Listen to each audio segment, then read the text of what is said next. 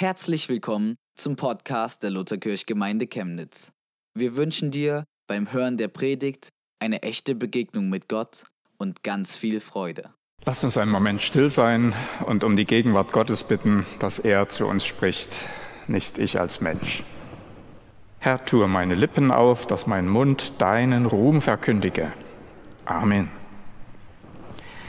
Am vergangenen Mittwoch hat die Passionszeit begonnen, in der wir bis Ostern besonders das Leiden und Sterben von Jesus betrachten. In dem Lied kam das ja eben schon zum Ausdruck. Dankeschön. Und ihr seht es auch an der lila Farbe des Paraments hier vorne. Und der heutige erste Sonntag in der Passionszeit hat das Thema Versuchung oder Glaubensprüfung. Und deshalb habe ich als Predigtext etwas aus dem Alten Testament gewählt, nämlich die Prüfung, die Versuchung von Abraham im ersten Buch Mose Kapitel 22. Hört selbst. Nach diesen Ereignissen stellte Gott Abraham auf die Probe und sprach zu ihm, Nimm deinen Sohn, deinen einzigen, den du liebst, Isaak. Geh in das Land Moria und bring ihn dort auf einem der Berge, den ich dir nenne, als Brandopfer dar. Frühmorgens stand Abraham auf und machte sich auf den Weg.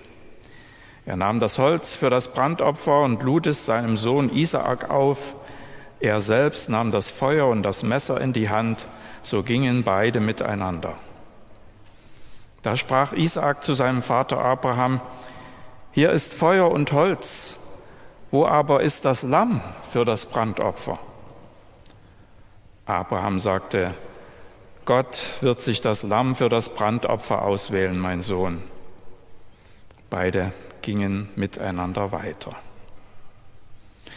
Als sie an den Ort kamen, den ihm Gott genannt hatte, baute Abraham dort den Altar, schichtete das Holz auf band seinen Sohn Isaak und legte ihn auf den Altar oben auf das Holz, um ihn zu opfern. Da rief ihm der Engel des Herrn vom Himmel her zu und sagte, Abraham, Abraham. Der antwortete, hier bin ich. Er sprach, streck deine Hand nicht gegen den Knaben aus und tu ihm nichts zuleide, denn jetzt weiß ich, dass du Gott fürchtest. Da sah Abraham einen Witter, der hatte sich mit seinen Hörnern im Gestrüpp verfangen, den brachte er statt seines Sohnes als Brandopfer dar. Der Engel des Herrn rief Abraham zum zweiten Mal vom Himmel her zu und sprach, Ich habe bei mir geschworen, spricht der Herr, weil du das getan und mir nichts vorenthalten hast, will ich dir Segen schenken in Fülle. Soweit der Text. Zwei herausfordernde Fragen habe ich in diesem Text entdeckt. Die erste, wie mutig sind wir, Sicherheiten loszulassen? Und die zweite, wie vertrauensvoll sind wir bereit, für Gott zu opfern? Und als Fazit daraus die Überschrift, wer Glauben wagt, gewinnt. Erstens mutig Sicherheiten loslassen. Liebe Gemeinde und liebe Zuschauer zu Hause an den Bildschirmen, wie schwer ist das alles zu verstehen, was wir da gerade gehört oder gelesen haben? Diese furchtbare Prüfung des Abraham.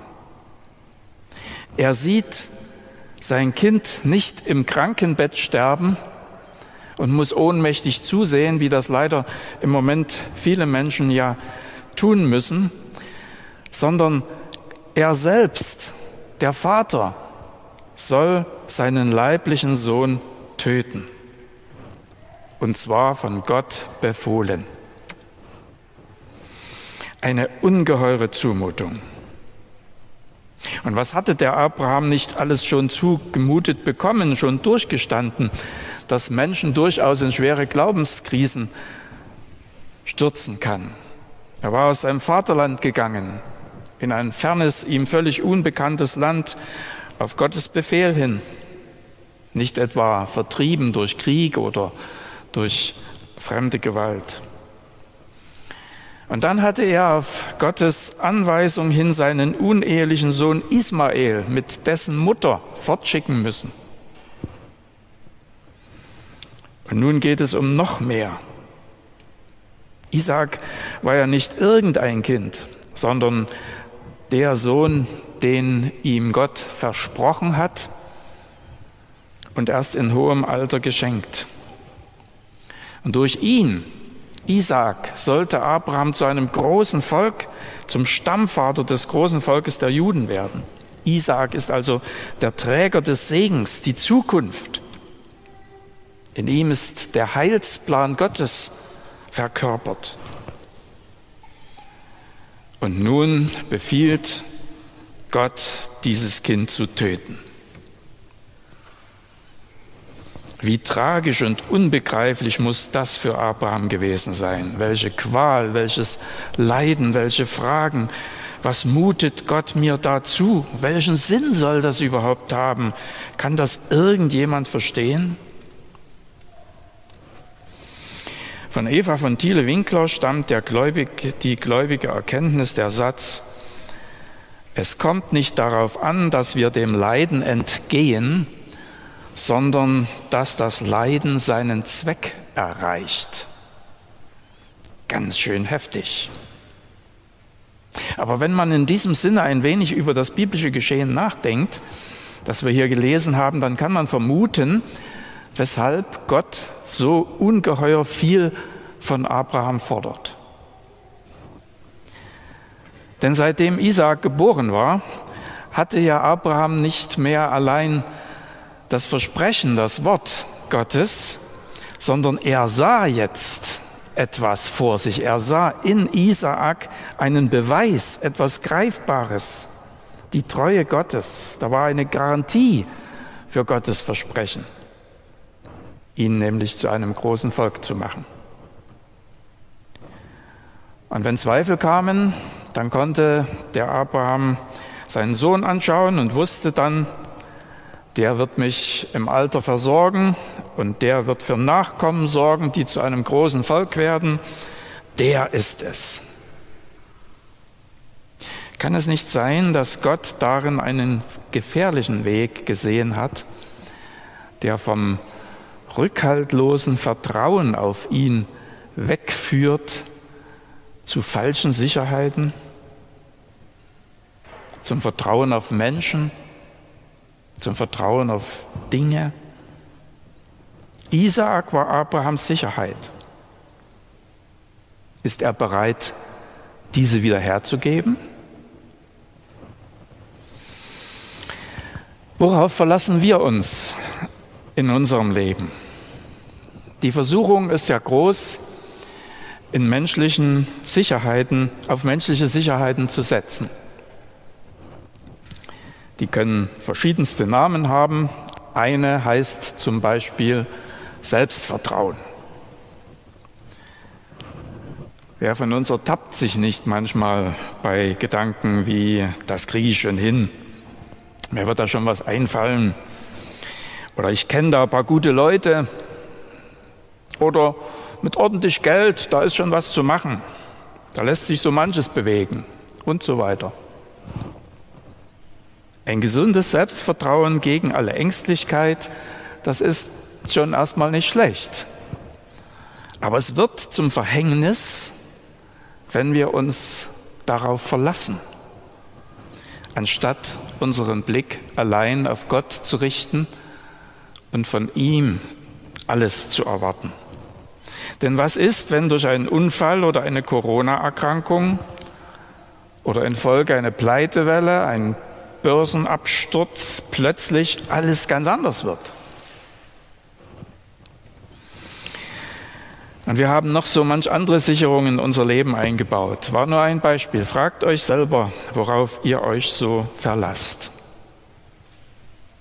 Ich kann mir vorstellen, dass Gott deshalb dem Abraham befiehlt, seinen Sohn diesen sichtbaren Beweis der Güte Gottes herzugeben. Er soll wieder ganz ins Ungewisse hinein, ins Dunkel glauben, ohne jeden sichtbaren Halt. Die beiden, Vater und Sohn, kamen anders vom Berg herunter, als sie hinaufgestiegen waren.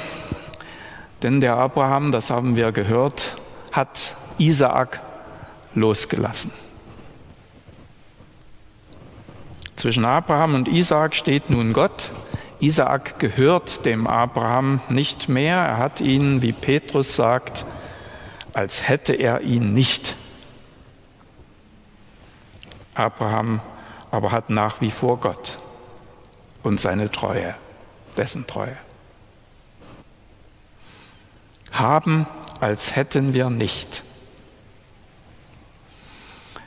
Wir dürfen Menschen, wir dürfen Heimat, unseren Besitz, unseren Wohlstand, unsere Gesundheit, auch unsere Freiheit, all das fröhlich aus Gottes Hand nehmen. Sie bieten uns ja eine gewisse Sicherheit. Aber wir dürfen uns nicht auf sie verlassen, denn sie sind uns nur geliehen. Wer weiß wie lange. Sie gehören uns nicht. Und auch unsere eigenen Kinder nicht. Wir dürfen und sollen sie loslassen, wenn sie andere Wege gehen und leider nicht die Arztpraxis des Vaters oder das Geschäft der Eltern übernehmen. Oder wenn sie statt in einen seriösen Beruf in die Mission oder in die Entwicklungshilfe wollen. Zwischen ihnen und uns soll Gott stehen. Wir haben keinen Anspruch, sie gehören uns nicht, sie sind Leihgaben an uns, bleiben Gottes Eigentum. Und da komme ich zum Zweiten, nämlich wie vertrauensvoll sind wir bereit, für Gott zu opfern, vertrauensvoll Opfer wagen. Für den Abraham, da scheint es keine Frage zu sein, dass Gott von ihm sein Liebstes fordern darf. Und trotzdem habe ich mir vorgestellt, wie sich dem Vater das Herz zusammengekrampft haben muss, als der Sohn in kindlicher Naivität ihn fragt, Vater, Holz und Feuer haben wir, aber wo ist denn das Opferlamm? Die Antwort, die der Abraham findet, mein Sohn, Gott, Gott wird sich ein Opferlamm auswählen, Gott wird sich ein Opferlamm auswählen. Hat er vielleicht gehofft, dass Gott sich das noch einmal anders überlegt? Egal. Auf jeden Fall wird berichtet, dass er bereit ist zu tun, was Gott von ihm verlangt. Sein Hören auf Gott wird zum Gehorsam, zum Tun. Er ist bereit, das Liebste, das Beste seines Lebens für Gott zu opfern. Welch ein Wagnis. Und gerade das segnet Gott. Gott wird auswählen. Das hat der Abraham zu all dem, was mit ihm geschieht, zu sagen. Und das heißt, ich sehe nichts, ich sehe keinen Ausweg, ich weiß nichts, für mich ist alles furchtbar dunkel, aber Gott, Gott sieht. Er sieht, was richtig ist und das genügt mir, ihm will ich vertrauen. So spricht der Glaube. Glauben wagen. Gott lässt es dann nicht zum Äußersten kommen. Fast ängstlich klingt der doppelte Anruf, Abraham, Abraham, tu es nicht. Und der Abraham ist erneut für Gott da. Hier bin ich, sagt er. Sein Herz ist nicht zu Stein geworden. Mit Gott bin ich fertig. Über dieser furchtbaren Zumutung. Nein, er ist offen geblieben für Gott und deshalb erlebt Abraham Gott erneut. Und er gewinnt seinen Sohn zurück und er gewinnt Gottes besondere Zuneigung. An anderer Stelle im ersten Mose wird berichtet, dass Gott dem Abraham in seine Pläne einweiht. Und da heißt es in der Bibel, so wie einen guten Freund. Mit Gott auf Du und Du.